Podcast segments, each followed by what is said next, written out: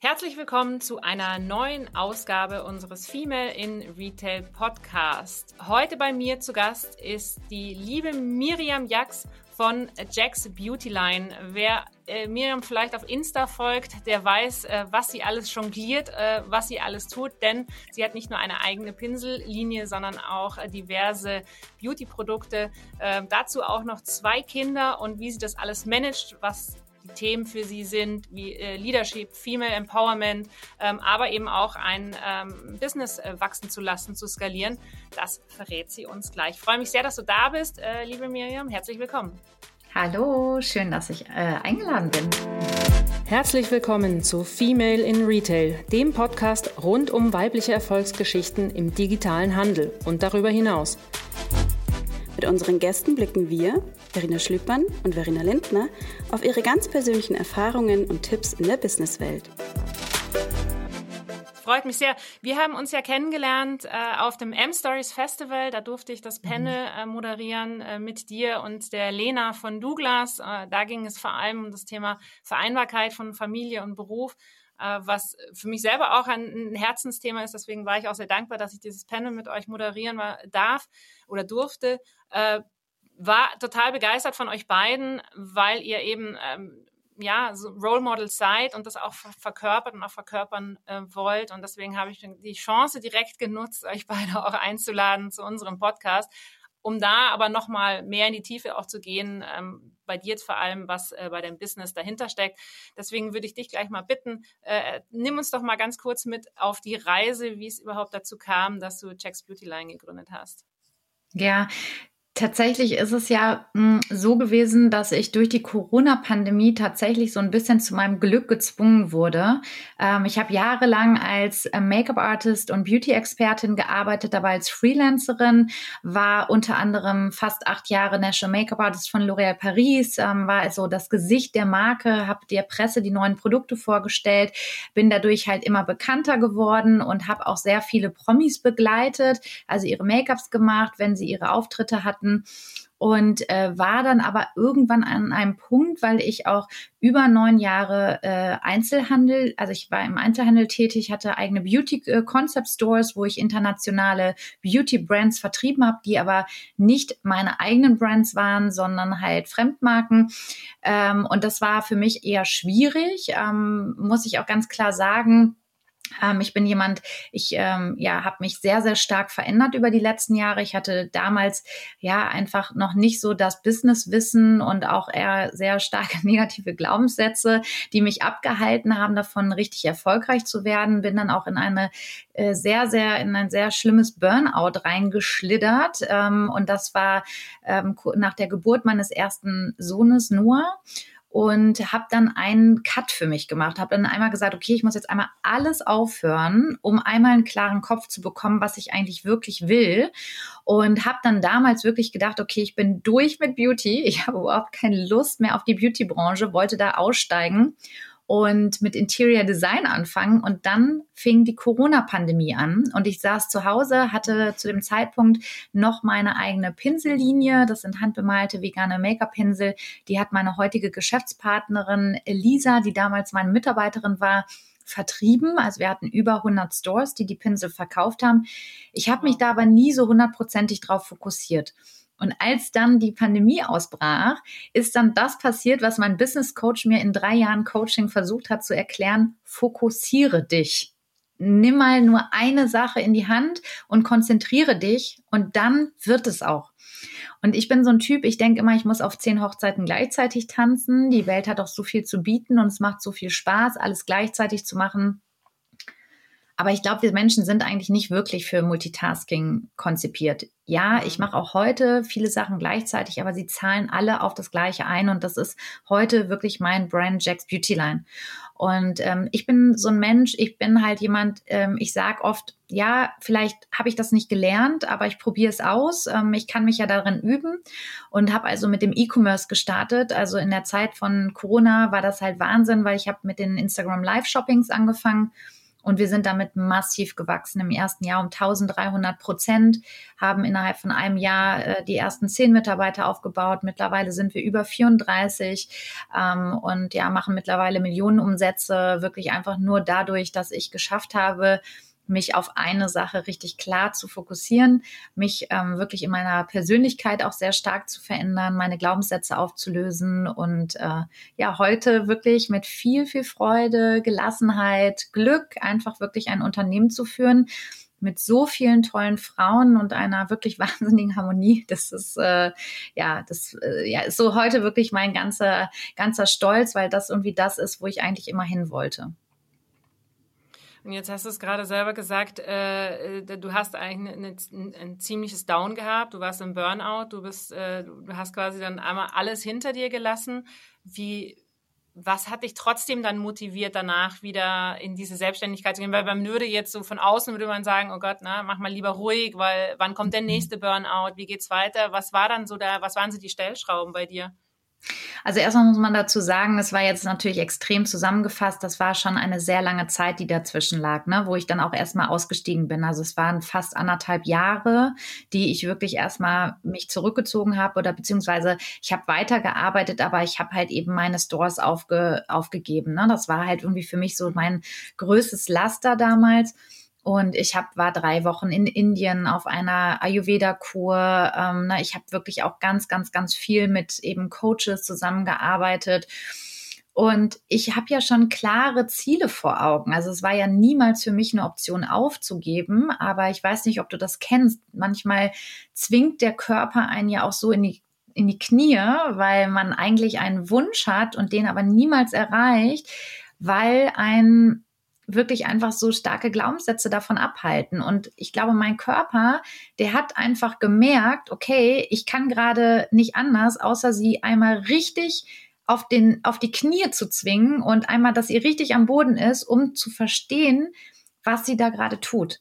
Und ich erlebe das immer wieder, auch heute. Ich unterhalte mich ja mit unfassbar vielen Unternehmerinnen und bin ja auch in vielen Talks eingeladen und so weiter. Und ich merke immer wieder, dass diese Geschichte, die ich da erzähle und dass dieses so, man muss einmal ganz weit unten ankommen, um wirklich, also wenn man es nicht versteht, was man falsch macht, ähm, weil man es ein, einfach sonst Tag für Tag immer so weitermacht es, es geht ja eigentlich immer, ne? Also du kannst ja dann irgendwie, aber du merkst gar nicht, dass du dich weiter und weiter in die entgegengesetzte Richtung treibst und überhaupt nicht zu deinem Ziel hin, sondern komplett vom Ziel weg. Und ich glaube wirklich, wäre ich nicht so, also auch für mich ist halt die Corona-Pandemie eigentlich Fluch und Segen zugleich gewesen. Ne? Es war natürlich eine schreckliche Situation für uns alle, aber im Endeffekt hat sie mir ganz, ganz, ganz viel gegeben und ganz viel gezeigt. Und ich glaube, da spreche ich auch für andere Menschen, ähm, viele haben, waren, glaube ich, in so, in so einer Spirale des alltäglichen Tuns, ähm, na, so dieses, dieses Daily Business und äh, ja, Alltagsroutinen. Und man ist da nicht rausgekommen, weil ja jeder Tag vergeht so schnell. Und diese Corona-Pandemie, dass einfach dieses Runterkommen, gezwungen sein, zu Hause zu sein, sich Gedanken zu machen, so, boah, was mache ich eigentlich gerade? Ne? Also ich habe mich gefühlt wie so ein Hamster in einem Hamsterrad. Ich bin gerannt und gerannt und gerannt und ich kam irgendwie nie an das Ziel.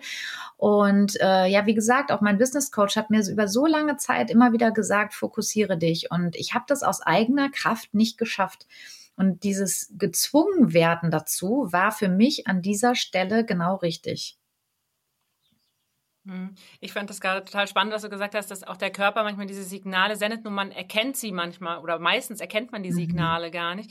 Ähm, äh, da hatte ich letztens ein schönes Gespräch mit einer Kollegin, die gesagt hat, ja, äh, ich hatte zum Beispiel äh, selber über Jahre äh, irre viele Erkältungen, ne? also immer und ich hatte mhm. immer ähm, so so so mit den Nebenhöhlen und und alles und dann sagte sie, ja wahrscheinlich hattest du im wahrsten Sinne des Wortes die Nase voll.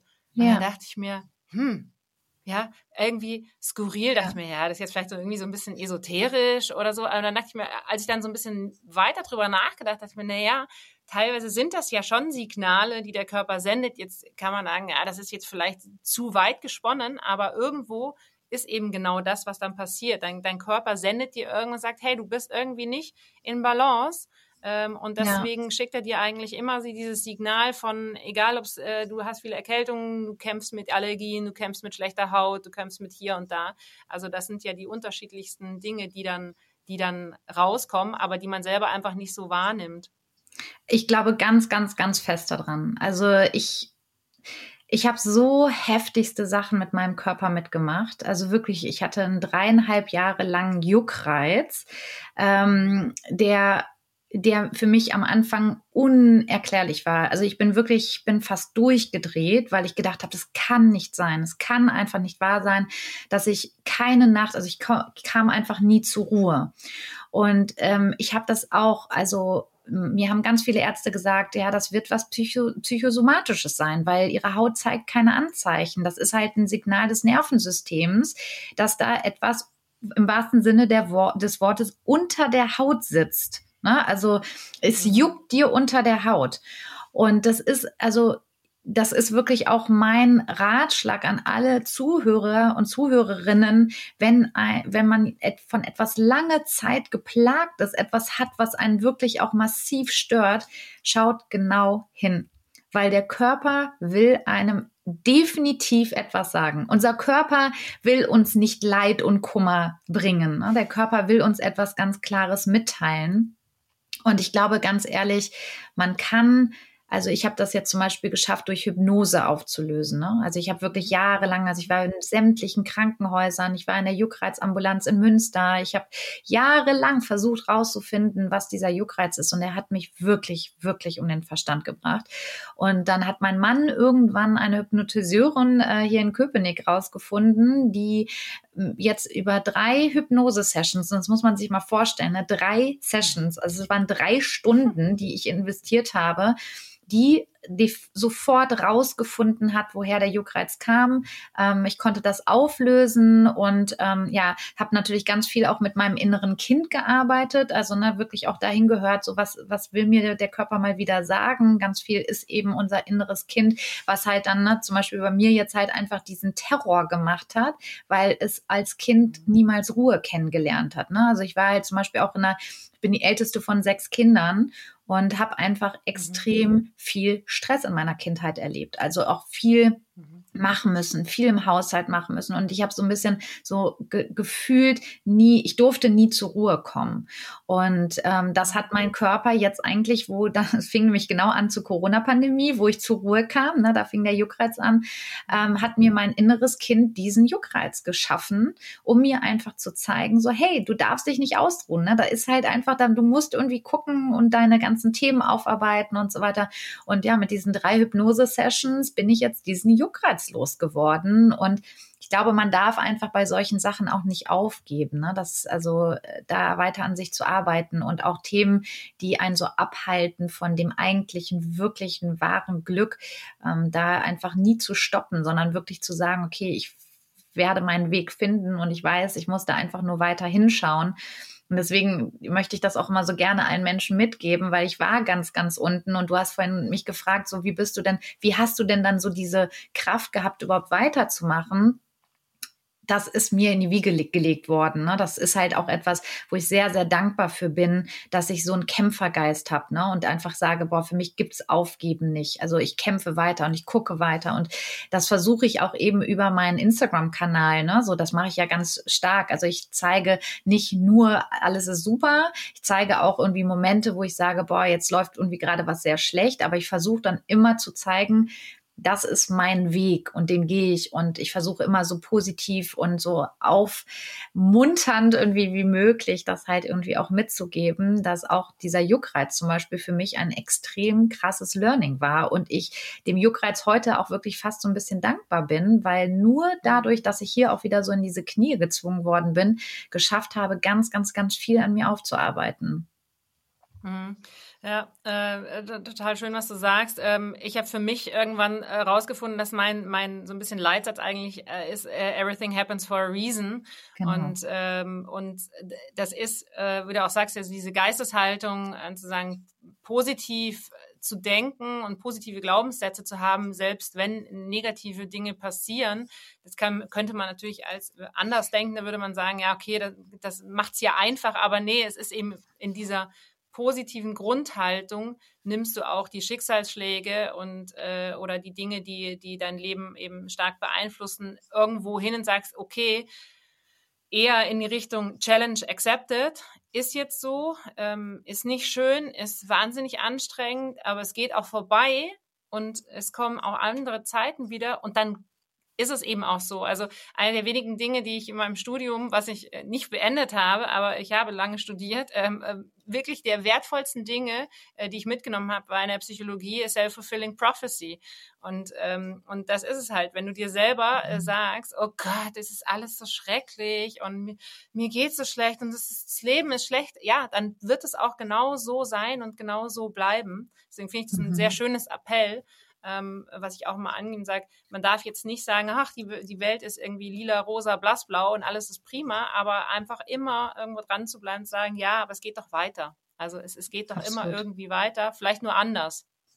Ja, absolut. Und ich würde auch noch super gerne ergänzen, dass halt eben auch, ähm, das ist ja jetzt schon wirklich was sehr tiefgreifendes, aber ich glaube auch so hm, Dinge, die für vielleicht auch gerade Frauen ähm, im Business oft so ein Thema sind, ist so dieses Ich kann etwas nicht. Ne? Also ich bin mhm.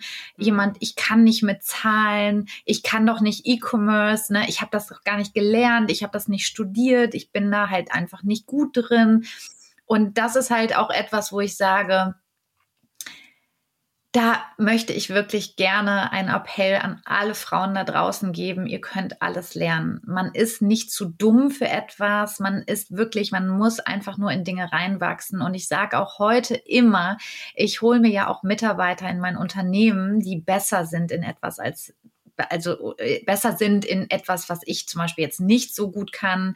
Ähm, ich gebe auch ehrlich und offen zu, wenn mir Dinge zum Beispiel nicht liegen. Ne, dafür habe ich halt eben auch tolle Personen, die das dann für mich übernehmen können. Aber ich habe meine Stärken in zum Beispiel der Mitarbeiterführung, in dem Aufbau, in dem ganzen PR-Thema, im Marketing, also ne, so dieses ganze, das Produkt irgendwie ne, mit viel Freude und Energie nach draußen in die Welt zu bringen und zu sagen, hey, hier sind wir, das ist meine Produktlinie, ne, und das, das kann ich halt sehr gut.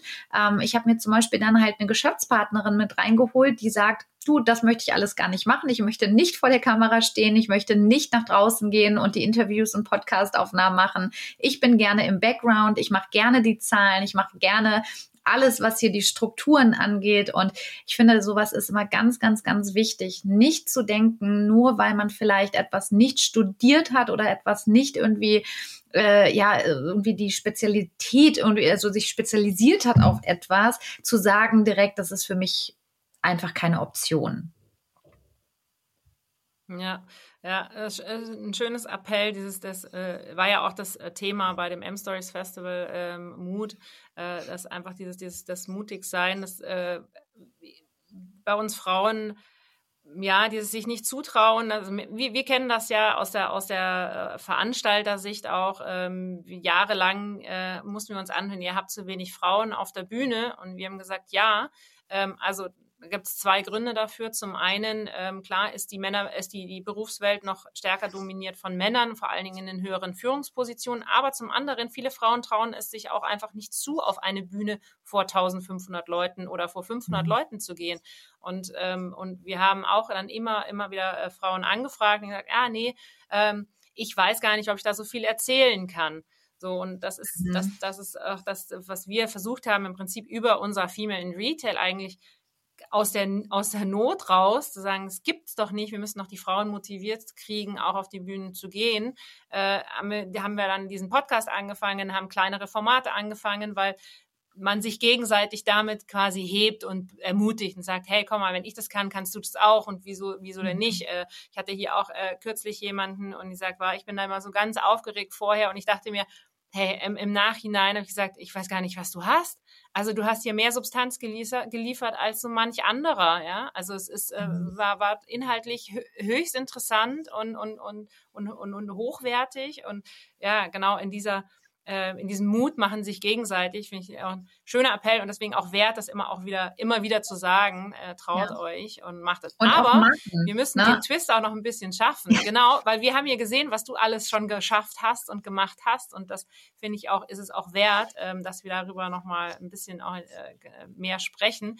Ähm, denn was ich bei dir total spannend finde, also ich folge dir schon länger, bevor wir auch schon das Panel hatten, ähm, deswegen war ich auch äh, ganz, äh, ganz happy, das zu machen, weil ich dich eben so auch wahrgenommen habe als sehr authentisch. Ja, und das ist das, ich komme nicht aus der, aus, also ich bin die Generation, die mit Insta jetzt nicht groß geworden ist. Das heißt, für mich ist das äh, 90 Prozent davon, denke ich mir, oh Gott, das ist alles nur irgendwie Frauen mit Filtern und äh, sehen irgendwie hübsch aus und sind nun den ganzen Tag geschminkt, schon wenn sie morgens um 7 Uhr aufwachen.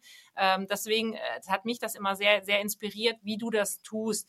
Ähm, und wenn wir jetzt da nochmal zurückgehen, als du angefangen hast, sagen, okay, ich, ich, ich mache das nochmal, ähm, ich gehe da, ähm, ich gehe da nochmal in, in diese, in das, in das Unternehmertum. Ähm, mit welchen Produkten hast du angefangen und wie hast du dann tatsächlich angefangen? Also was, wie hast du den Verkauf gestartet? Ja, also tatsächlich gab es ja zu also sagen wir jetzt so, es gab einmal die Gründung 2011 mit nur den Make-up-Pinseln aus meinem eigenen Need heraus. Ich war Make-up-Artist und ich wollte einfach vegane, schöne Make-up-Pinsel haben und ne, es gab halt irgendwie nur damals die eine schwarze Marke. Äh, ne, alle haben irgendwie ihre Pinsel verwechselt und ich habe gesagt, es kann nicht sein, so ein Pinsel kostet 60, 70 Euro.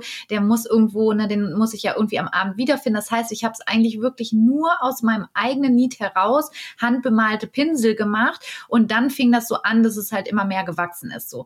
Jetzt war es aber für mich zwischenzeitlich so, dass ich gedacht habe, naja, das ist ja nicht wirklich ein ernstzunehmendes Business, weil ich meine, ganz ehrlich, wie, wie viele Pinsel kann man Hand bemalen? Ne? Also das war mhm. damals so ein bisschen auch meine, meine Denke dann haben wir das aber halt irgendwo so aufgebaut, dass wir dann halt immer wieder so Freelancerinnen hatten, die das gemacht haben. Und Lisa, meine Geschäftspartnerin, äh, hatte damals dann halt auch wirklich ganz klar gesagt, du Miri, das hat so ein Potenzial, lass uns damit in die Stores reingehen und hat den Vertrieb gestartet. Das war für mich aber ehrlich gesagt zu, so, ja, blöd gesagt, so ein bisschen zu langweilig. Ich habe für mich immer was noch Größeres gesehen und wollte jetzt nicht einfach nur so ein Brand in die Stores reinbringen, sondern habe gedacht, nee, ähm, für mich steht da irgendwie noch, noch mehr drauf so und habe aber dann ja dadurch durch diesen Cut eigentlich gar nicht mehr so richtig daran geglaubt, noch so Make-up-Produkte zu entwickeln, wurde aber immer wieder von anderen Brands eingekauft, um als Beauty-Expertin und Make-up-Artist für andere Brands Produkte zu entwickeln. Und es kam damals auch ein Investor auf mich zu,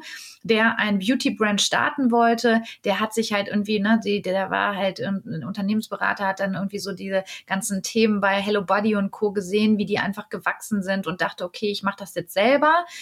Und ich habe ihm aber von Anfang an gesagt, es ist schwer in der heutigen Zeit ohne eine gute Brand Story, ohne irgendwie, dass da ein Gesicht hinter einer Marke steht, eine Konkurrenz zu Maybelline, L'Oreal, Estee Lauder und Co. aufzubauen. Da muss schon irgendwo wirklich dann so ein Love-Brand hinterstecken. Und er hat mir das einfach immer nicht geglaubt. Er hat einfach gedacht, naja, man wirft jetzt einfach nur mit Geld auf Influencer und dann wird das schon und es ist halt überhaupt nichts geworden. Aber aus dieser Geschichte habe ich für mich halt wieder ein mega krasses Learning mitgenommen. Erstens, wie ich es nicht machen möchte. Und zweitens habe ich dadurch halt auch sehr, sehr, sehr viele Connections äh, bekommen, also für zu Produzenten, zu Business Angels, ähm, habe halt wirklich einfach auch äh, die Lohnhersteller gefunden. Und als es dann kam, dass dann halt die Corona-Pandemie startete und ich habe mich ja vor die Kamera gesetzt, habe angefangen mit den Instagram Live-Videos, da hatten wir gar nicht mal viele Follower. Da war ich gerade bei knapp 10.000 Followern und das Account war jetzt auch nicht irgendwie so, dass das irgendwie wahnsinnig gut lief. Also wir waren da gar nicht so richtig aktiv. Das heißt, wir hatten auch noch nicht wirklich viele ja aktive Follower. Dann habe ich aber gestartet und habe gesagt, okay, wie bekomme ich das jetzt hin und bin mit anderen äh, Influencerinnen zusammen live gegangen. Sprich, mhm. ich habe mich reingefuchst, wie gehen Instagram Live Stories oder wie geht überhaupt dieses Instagram Live Shopping, habe dazu richtige PDFs erstellt, habe mich darin richtig gestuhlt, dann kam sogar Instagram irgendwann auf mich zu und meinte so, das ist der Wahnsinn, wie viele äh, Instagram Live Shoppings du machst. Äh, die haben mich dann eingeladen zu Wirtschaftsmagazinen, da Interviews zu geben, haben mich auf Panel Talks eingeladen und so weiter und habe mir dann da halt so eine so ein, so ein Standing eigentlich erarbeitet in kürzester Zeit, ähm, obwohl ich ja eigentlich selber davon überhaupt gar keine Ahnung hatte, aber habe davor ein Jahr lang mal bei QVC gearbeitet als Beauty-Expertin, mhm. habe selber nicht verkauft, fand das aber mega spannend. Ich habe einfach hinter die Kulissen gucken dürfen, saß da jeden Montag als Beauty-Expertin auf der Couch, durfte also die ganze Zeit mir anschauen, wie machen es andere. Und das ist auch so ein Learning, was ich für mich mitgenommen habe. Ich habe so viel gelernt, indem ich einfach mir andere Menschen angeschaut habe und assistiert habe, ähm, einfach mal so äh, Praktika gemacht habe und so. Ne? Also auch das ist wieder so ein, so ein Tipp an alle, die sagen, boah, ich bin in etwas nicht gut. Sei euch niemals zu schade zu sagen, so ich, ich erlerne einfach mir was bei, indem ich einfach nur mal mich bei jemandem nebenan setze oder wie gesagt, ne, bei Firmen mal anfrage, kann ich nicht mal reinschnuppern, kann ich bei euch ein Praktikum machen und so. Und diese, dieses Jahr bei QVC, das war für mich so spannend, weil ich einfach erstens so viel Learnings mitgenommen habe und zweitens dann halt aber auch da wieder super viele Connections gemacht habe, also auch zu anderen Brands. Und äh, wie gesagt, dann durch diese Lives, da haben wir dann wahnsinnig viele Make-up-Pinsel verkauft. Also es war wirklich so, wir hatten Zero-Umsatz, dann hatten wir nach dem ersten ersten Monat 60.000 Umsatz, nach dem zweiten Monat hatten wir 100.000 Euro Umsatz, nach dem dritten, also es stieg und stieg und wow. stieg. Und das alles nur mit den Make-up-Pinseln. Also ich konnte das selber überhaupt nicht glauben. Wir kamen kaum hinterher mit der Produktion. Wir haben dann immer mehr und mehr Leute reingenommen, die dann irgendwie diese Pinsel mit uns bemalt haben. Ähm, aber irgendwann war es dann so, dass wir gemerkt haben, okay, wir brauchen Verbrauchsprodukte. Ne? Also wir müssen jetzt einfach anfangen. Und alle haben sich das auch von mir gewünscht. Ne? Alle haben immer gesagt, Mensch, äh, wer, wer nicht, äh, wenn, wenn du das jetzt nicht machst, wer soll es dann machen? Du hast einfach so krasse Learnings mitgenommen. Und was halt wirklich auch mein, meine, meine Thematik ist, gerade wenn du mich so lange kennst und auch mir so lange folgst, ich mache nur Dinge, hinter denen ich zu 100 Prozent stehe und wo ich wirklich weiß, das hat die Welt noch gebraucht. Ich würde niemals hergehen und sagen, wie ich würde irgendwas bewerben oder jetzt irgendwie in meiner Produktlinie Produkte rausbringen, wo ich sage, ja, wirklich, die hat jetzt also, die hat die Welt nicht gebraucht. Das ist halt überhaupt gar kein Mehrwert für irgendjemand. Ich habe wirklich für mich gesagt, okay, was ich ja über die ganzen Jahre so intensiv mitgenommen habe von so vielen Frauen, die gesagt haben, sie sind überfordert mit der Masse an Produkten, die es da am Markt gibt. Es werden so viele Fehlkäufe gemacht, ständig werden falsche Produkte eingekauft und die landen dann in irgendeiner Schublade im, im Badezimmerschrank. Und die Thematik Nachhaltigkeit ist halt, wird halt immer relevanter, immer wichtiger. Und ich habe mir einfach gesagt, okay, ich möchte Produkte entwickeln, die einerseits so two-in-one sind. Also mein Make-up ist zum Beispiel Pflege und Make-up in einem. Du musst halt eben nicht keine Tagespflege mehr unten drunter auftragen. Sie pflegt deine Haut, schützt deine Haut. Und gleichzeitig haben wir aber nur sieben Farben, die aber wirklich von ganz hell bis ganz dunkel gehen. Ähm, und auch alle weiteren Produkte. Also ich habe zum Beispiel nur mit vier Make-up-Produkten gestartet. Wir hatten unsere Glow Foundation, einen Concealer, ein Puder und ein Bronzer. Und das sind auch bis heute unsere absoluten Bestseller, weil damit kriegst du, kriegt jede Frau ein wunderschönes, natürliches Make-up hin. Damit ist auch die Company wahnsinnig stark gewachsen. Und ähm, ich habe dann damals ähm, eben durch meine Con Connections ähm, ähm, den Partner Creolan hier in Berlin kennengelernt. Ähm, das ist ein Traditionsunternehmen, seit 1947 haben die gestartet. Die haben damals wow. eigentlich nur Make-up gemacht für Theater und Film. Daher kannte ich sie auch von meinen Zeiten, wo ich in äh, Los Angeles gearbeitet habe und die haben da die ganzen Film-Make-ups eigentlich gemacht. Und denen ging es auch nicht gut in der Pandemie. Und die waren auch so, okay, es ist alles weggebrochen, kein Film wird mehr produziert, kein Theaterstück wird mehr aufgeführt, deren Umsätze sind auch runtergegangen. Und dann haben wir uns zusammengetan und haben gesagt, okay, wie können wir denn jetzt zusammen etwas kreieren? Ich hatte gar nicht das nötigste, das nötige Kapital. Wir hatten aber die ganzen Ressourcen, die hatten die, die ganze Manpower dahinter. Und so habe ich denen quasi zehn Prozent meiner Company-Anteile verkauft. Mhm. Und die sind mit eingeschrieben eingestiegen und haben mir dann quasi meine komplette erste Make-up-Range verkauft. Und das war für mich eigentlich das Beste, was ich hätte machen können, weil so musste ich keine, äh, ja, keine Investoren mit reinnehmen in dem Sinne, ähm, also keine klassischen VCs, die mir jetzt jeden Tag irgendwie auf die Füße treten und sagen, es muss aber so und so. Ähm, ich bin, ne, ich bin halt so, kann halt quasi die Company, Company so aufbauen in dem Tempo, wie ich möchte Um, und es war halt auch so toll, weil ich natürlich jetzt so jederzeit ins Labor gehen kann, nach Berlin, meine Produkte hier wirklich mit ähm, kreieren kann. Und ja, es war, also es war wirklich ein sehr, sehr spannender Start, auch mit vielen Ups und Downs, weil wir auch etwas kreiert haben, was es so auf dem Markt noch nicht gab. Sprich, dementsprechend hatten wir auch viele Learnings, äh, was nicht geht. Aber das kommuniziere ich alles offen und ehrlich auf Instagram, nehme unsere Followerinnen mit hinter die Kulissen, zeige, wie ich alles kreiere. Und ich glaube, das ist auch wirklich so der Erfolg der Company, dass wir so transparent sind, dass wir so offen und ehrlich alles mhm. kommunizieren und vor allem den Service bieten, dass bei uns eine Make-up-Beratung kostenfrei ist. Man kann bei uns digitale äh, Beauty-Beratung machen. Du lädst bei uns, äh, bei uns nur in, weiß nicht, dein Selfie hoch, beantwortest schnell zwei, drei Fragen und dann hast du sofort deine Antwort quasi, welche ist die perfekte Foundation-Farbe für dich, welchen Concealer brauchst du, welches Puder und dadurch, also die Erfolgsquote liegt da bei 98,9 Prozent ähm, und über 80 Prozent aller Frauen kaufen nach diesem Test. Das heißt, es ist gerade so unser ja, größtes äh, Erfolgsgeheimnis, dass wir eben ein echtes Problem für viele Frauen gelöst haben, dass sie eben keine Fehlkäufe mehr machen.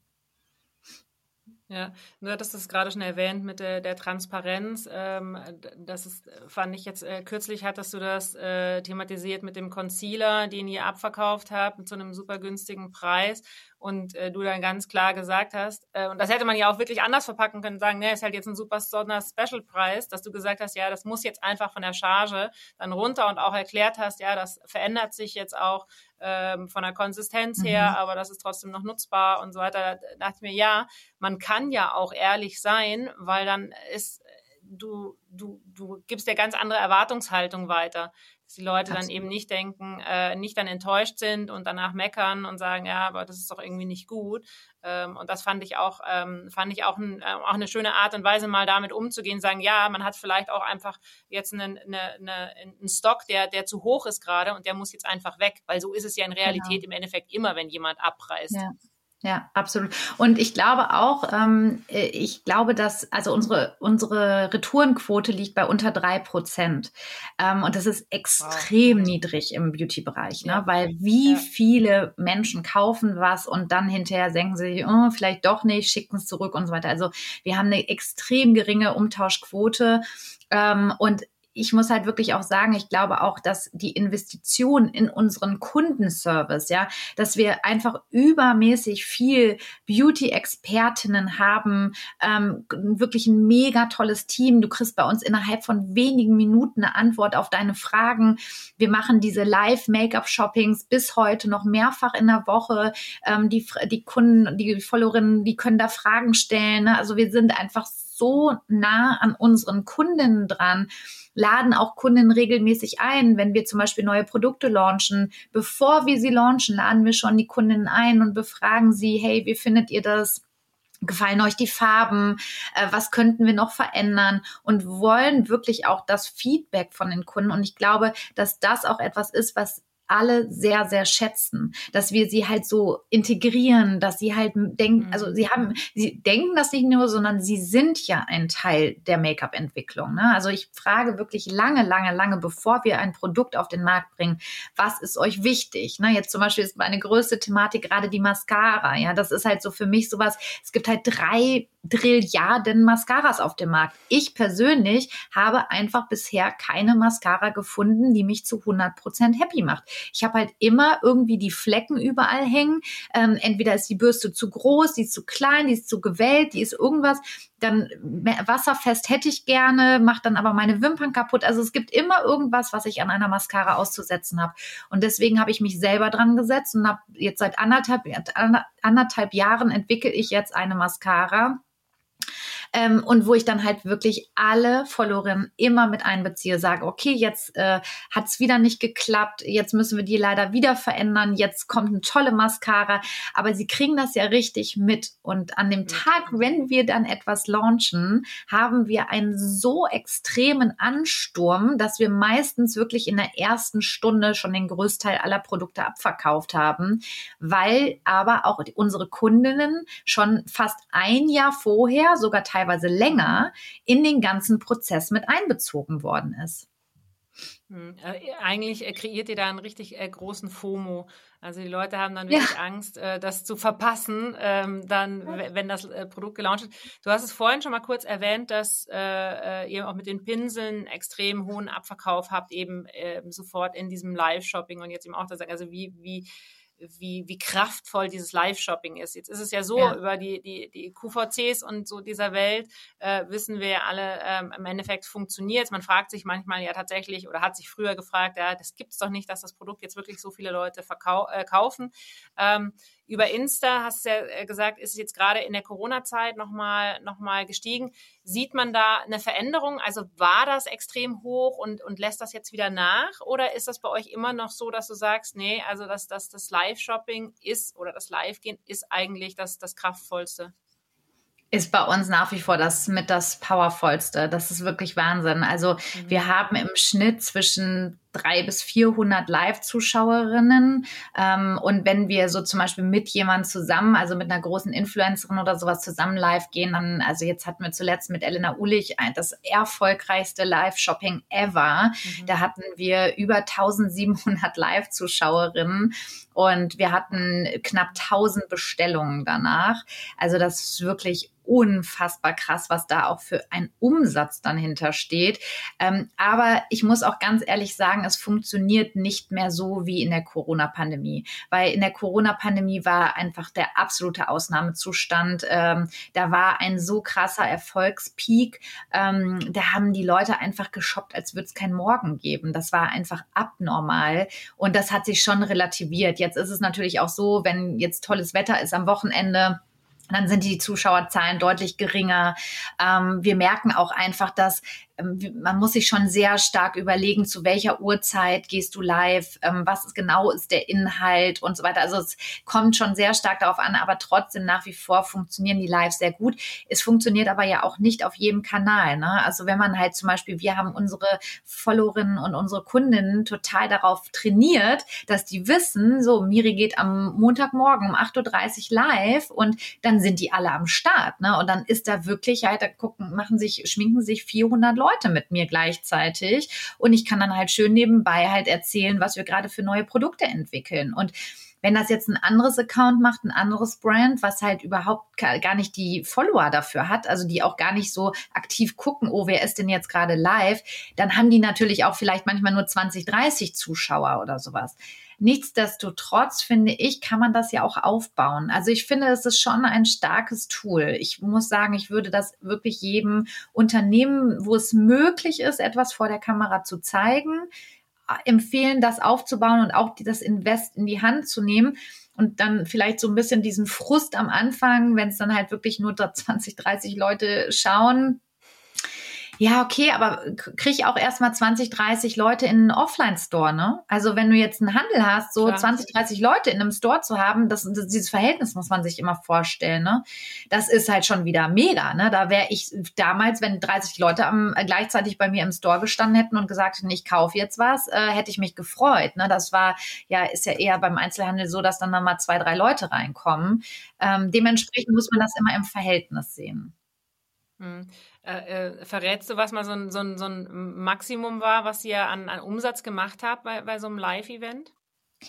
Also das, die erfolgreichsten Live-Shoppings, die wir hatten, waren unsere ähm, Beauty-Boxen. Das ist halt limitiert auf irgendwie, ich glaube, 1000 Stück oder sowas. Ähm, und die waren innerhalb von drei Minuten abverkauft mit einem Umsatz von 130.000 Euro. Das ist also, ja, unfassbar. Und deswegen, und es geht, also Genau, das kann man sich überhaupt nicht vorstellen. Ich bin da selber teilweise so, dass ich denke, das kann überhaupt nicht sein.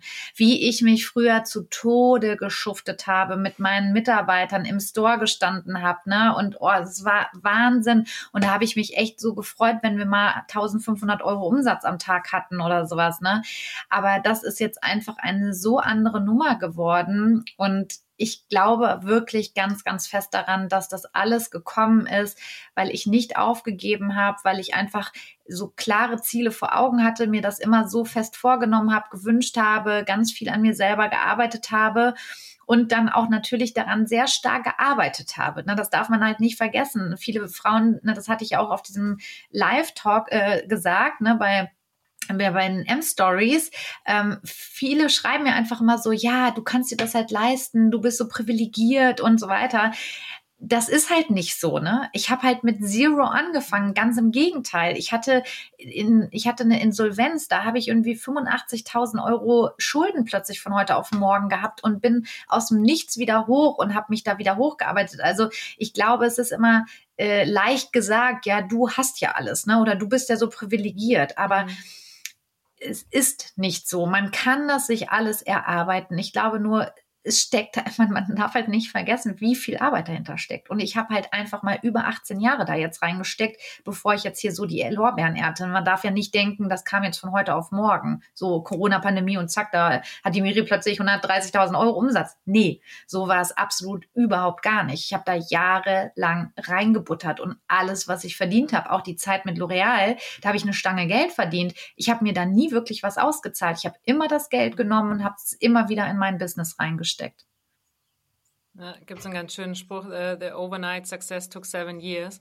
So, das ist, äh, was man, was man genau. nach außen hin sieht und meint, ah, das sind alle Millionen Exit und so weiter. Also das ist sehr, ich etwas, was ich auch als, als, als, als, als Side Note immer meinem Sohn auch mitgebe, der natürlich jetzt auch extrem auf TikTok und YouTube Shorts mhm. und so und dann jetzt auch da diese ganzen äh, Influencer da mitbekommt und dann auch erzählt, was diese YouTube Stars und wie reich die sind und so. Und ich sage, ja, aber das ist, also ja, und das ist ja teilweise auch so, ist auch richtig. Und die sind irre jung ähm, und haben schon Erfolg. Aber das ist nicht so, dass das von ein paar Videos drehen kommt, nee. sondern da steckt äh, ganz viel, viel mehr dahinter. Und das ist eben nicht nur äh, mal ganz kurz irgendwie, hi Leute, ich bin wieder da und äh, dafür kriegt er Millionen. Äh, Aber so sieht's aus. Also so sieht es ja leider aus. Und das ist, finde ich, auch so das Gefährliche an TikTok und Instagram und Co allgemein mhm. Social Media, die Leute, die mir jetzt neu folgen, die sind dann halt so ich weiß nicht, ich habe jetzt zum Beispiel, ich mache ja auch so Live-Shoppings für andere Brands, ne? Und dann hat mal irgendeine ganz neue Followerin drunter geschrieben, so, ja, Hauptsache äh, Provisionen äh, abkassieren und hier so einen Scheiß erzählen, ne? Und da merke ich dann halt so, ja, das ist, das, das kann ich niemand übel nehmen, weil man mhm. sieht in dem Moment nur, dass ich ein Produkt bewerbe und dass ich natürlich, na, das ist ja klar, man kriegt natürlich immer irgendwie eine Art Provision oder ein Gehalt dafür, ne? Niemand macht was irgendwie umsonst, aber ähm, ja. es, es sieht nach außen immer aus, als hätte ich nichts dafür gemacht. Dabei steckt da für mich 18 Jahre Arbeit drin, ne, die ich wirklich, mhm. also mein Overnight Success hat wirklich 15 Jahre gedauert, bis ich richtig ja. gesagt habe, so, boah, und jetzt läuft's aber richtig gut. Ist das, ist das ein Konflikt oder ist das manchmal schwierig für dich, dass du auf der einen Seite deine eigenen Produkte ja vermarktest, aber eben, wie du es ja selber auch schon gesagt hast, auch im Prinzip halt Influencerin bist für, für andere Produkte, ähm, ähm, wie die, die, die Nagelfolien oder äh, was auch immer, was du sonst noch promotest? Ist das irgendwie, wo du sagst manchmal, ah, da muss man immer aufpassen, dass man da noch irgendwo authentisch bleibt? Ich glaube, das macht mich authentisch. Also ich glaube, genau das ist halt das, wenn ich nämlich nur noch meine eigenen Produkte bewerben würde und nichts mehr anderes. Das habe ich ja auch zum Beispiel den, den Konflikt, oder das ist gar kein wirklicher Konflikt, aber wir überlegen uns schon sehr gut, was entwickeln wir bei Jack's Beauty Line, was mache ich noch von anderen, was kann ich von anderen bewerben, Thematik jetzt gerade wieder Sonnencreme, ne? Ich suche mir dann natürlich auch die, genau die Produkte raus, die wir dann nicht haben. Und sobald wir ein Produkt haben, zum Beispiel, ich bewerbe ja viel Oliveda, Jetzt zum Beispiel von Oliveda würde ich jetzt nicht mehr den Reiniger bewerben, weil ich habe selber einen Reiniger entwickelt. Ähm, ne? Oder so Sachen wie dann das Peeling oder sowas. Oder ich kann natürlich jetzt auch nicht mehr mit anderen Make-up-Brands arbeiten. Das wäre natürlich für mich ein absolutes No-Go.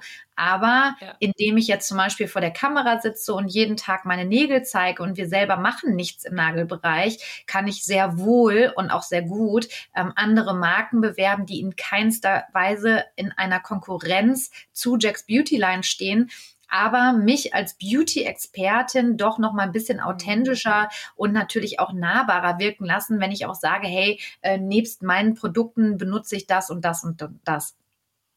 Hm.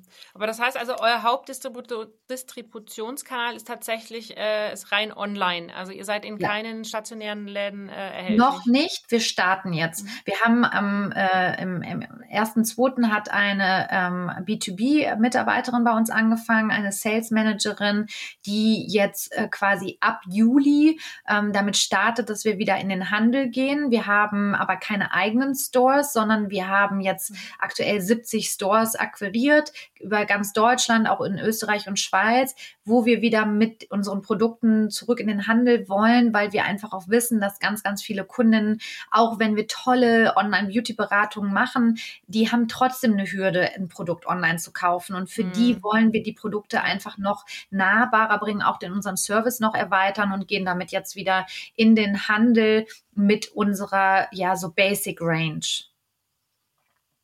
Ja, äh, ja, das ist dann, was du gesagt hast, dieser, dieses, das haptische und das äh, vielleicht auch nochmal einfach äh, zu, zu auszuprobieren, ähm, reduziert natürlich auch nochmal. Und ich glaube, die Verzahnung, also ich, ich habe ja schon einige auch ähm, Beauty Brands hier im Podcast gehabt. Das ist die Verzahnung zwischen Offline und Online ist doch dann immer am Ende hilfreich. Also fast alle, die irgendwie online gestartet haben, sind irgendwann auch offline irgendwo zu finden, ja. ähm, weil das dann doch mal den, den, den, ja, also die Reichweite erweitert natürlich, ähm, aber eben auch ähm, dieses äh, Ausprobieren und dann kaufe ich es online äh, nach, ja. weil dann weiß ich es jetzt, äh, ich brauche die und die Farbe. Das hilft dann schon nochmal.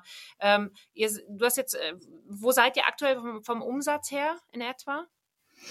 Wir ähm, haben jetzt letztes Jahr mit 6,3 Millionen abgeschlossen und werden so dieses Jahr, wenn, mein, wenn ich meine Ziele erreiche, so um die 10 Millionen Umsatz machen. Ja. Und, und wenn du jetzt mal nochmal in die nächsten äh, zehn Jahre nach vorne schaust, ähm, was ist so deine mhm. Vision für, für Jack's Beauty Line? Habe ich natürlich auch eine ganz glänzend klare Vision für Jack's Beauty Line. Tatsächlich ähm, wünsche ich mir auch zu expandieren und ich komme ja aus Amerika, da hat ja alles für mich begonnen. Also ich komme nicht, bin nicht in Amerika geboren, aber ich habe meine meine ganze Ausbildung habe ich in Amerika gemacht. Ich habe lange Zeit dort gearbeitet und ähm, ich muss halt wirklich sagen, dass für mich ich würde so gerne zu meinen Wurzeln zurück und schaffen, meinen Ursprung in Amerika irgendwo auch wieder zu fassen. Also ich würde total gerne nach New York ziehen mit meiner meiner Familie und auch wirklich ähm, Amerika erschließen. Äh, ist natürlich ein mega krass ambitioniertes Ziel. Davor würden wir auf jeden Fall auch erstmal so die, die ersten Expansionsversuche hier in Europa probieren. Ähm, was, glaube ich, meine größte Vision ist, dass man halt schafft, das, was wir jetzt in, Deutsch, in Deutschland schon so ja schon hinbekommen haben, dass wir so dieses Einsteiger-Make-up-Brand sind, dass wir halt sehen, es ist Platz für alle da und jedes Brand hat eine Berechtigung da zu sein. Was wir, glaube ich, nur ganz stark sehen, ist, dass wir, wir würden gerne mehr Frauen wieder diese Freude und die, ne, diese Lust am Make-up wieder so wiederbringen, weil es gibt einfach zu viele Frauen, auch gerade die so ein bisschen älter sind, die einfach sich nicht mehr schminken und auch gar nicht mehr Spaß am Make-up haben, weil sie halt so viele Fehlkäufe gemacht haben, weil sie so gefrustet sind, so, ach, ich sehe immer überschminkt aus, es setzt sich alles in meinen Falten ab und es nervt mich. Und ich glaube halt, dass das einfach das ist, was ich mir so für mich wünsche, dass wir schaffen, dieses Basic Make-up Einsteiger-Brand zu bleiben, also nicht zu explodieren mit den Produkten, sondern wirklich so eine gute, überschaubare Übersicht der Produkte zu behalten und dann in den anderen Ländern mit jeweils auch aus den jeweiligen Ländern und den jeweiligen mhm. Experten diesen Service auch so weiterzumachen, weil ich habe gar keine Intention, nur nach Amerika zu gehen, um dort ein weiteres Make-up-Brand in dieser Masse an Produkten zu sein, sondern ich fände es halt total schön, wenn man auch dort schaffen würde, den Frauen halt wirklich nahe zu bringen, wie einfach es ist. Also ich als Make-up-Artist und dann auch, ne, dass dann zum Beispiel ein anderer Make-up-Artist in ja, zum Beispiel Amerika oder auch in Frankreich äh, weiß nicht, äh, England und so weiter, dass man dieses, dieses Setup, was wir jetzt haben, auch dann in ein anderes Land übertragen kann. Und das finde ich, glaube ich, so mit das Spannendste, was ich auch so für mich total sehe, das so in der Zukunft ähm, auszubauen.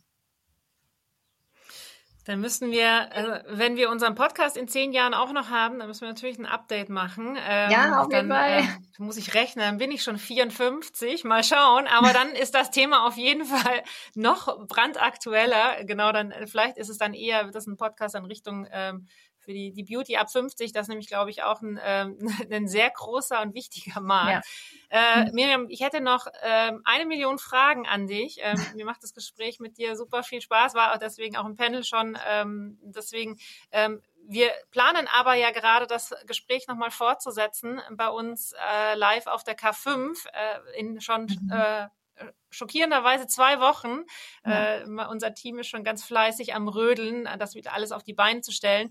Mir hat total viel Spaß gemacht. Vielen Dank für deine ja, deine, deine Authentizität, die, du bist einfach ehrlich, du bist gerade raus und du bist aber auch sehr mutmachend und äh, das finde ich ist, ist das, das Schöne und das, das, was auch dieser Podcast auch einfach sein soll, ähm, dass er, dass er anderen Inspiration gibt, Mut macht, äh, da weiterzumachen in, und Ziele zu verfolgen und auch vor allem mal ähm, äh, Ambition, ich sage nicht Ambition, verrückte Ziele zu haben. Also mhm. man soll, dass man sich das ja. auch traut. Ich selber bin auch diejenige, die sich das immer nicht traut und sagt, na, eins nach dem anderen, äh, kleine Schritte, aber dieses, dieses äh, verrückte Ziel hinten zu haben, wo man selber eigentlich noch nicht glaubt, dass das dann wirklich so rauskommt. Aber wenn es nur ein bisschen drunter ist, was du dann erreicht hast, dann hast du ja schon unheimlich viel Absolut. erreicht. Absolut.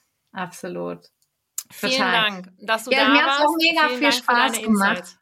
Ja, vielen Dank. Mir hat es auch sehr, sehr, sehr viel Spaß gemacht. Ähm, und ich freue mich dann total auf die K5 und dass wir dann da weitersprechen. Genau, super. Danke dir, liebe Miriam. Ciao.